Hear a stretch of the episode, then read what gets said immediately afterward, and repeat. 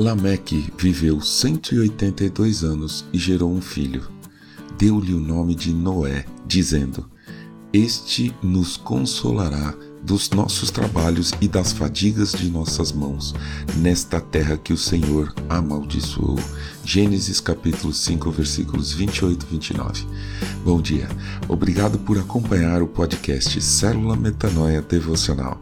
Vamos começar o dia alinhando nossa mente com a mente de Cristo.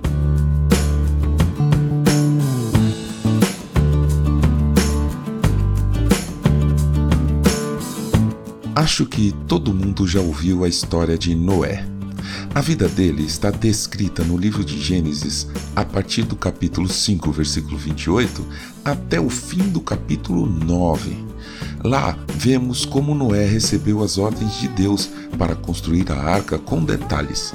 Então, como os animais entraram na arca, depois o enorme dilúvio e, por fim, a descida das águas e a volta dos animais à terra.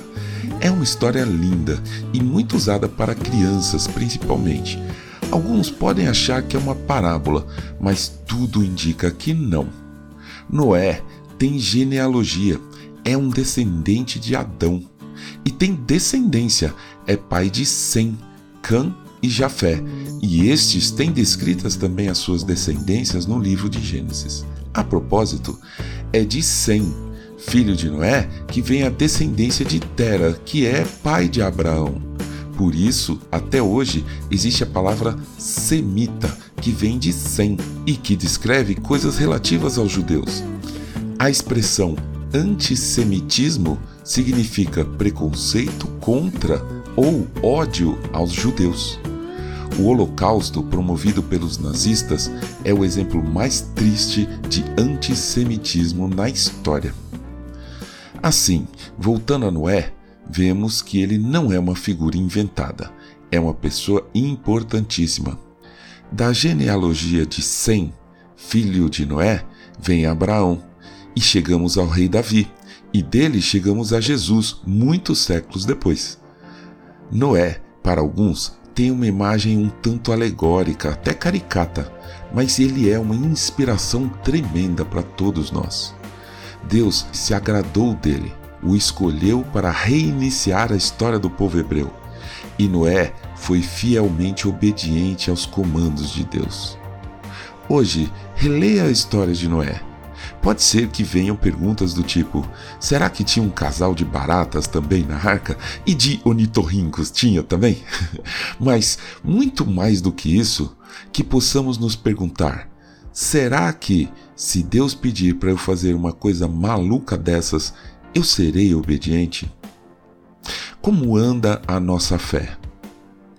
Em Hebreus 11, versículos 6 e 7, nós lemos: De fato, sem fé é impossível agradar a Deus, porque é necessário que aquele que se aproxima de Deus creia que Ele exista e que recompensa os que o buscam. Pela fé, Noé, divinamente instruído a respeito de acontecimentos que ainda não se viam e sendo temente a Deus, construiu uma arca para a salvação de sua família. Assim, ele condenou o mundo e se tornou herdeiro da justiça que vem da fé.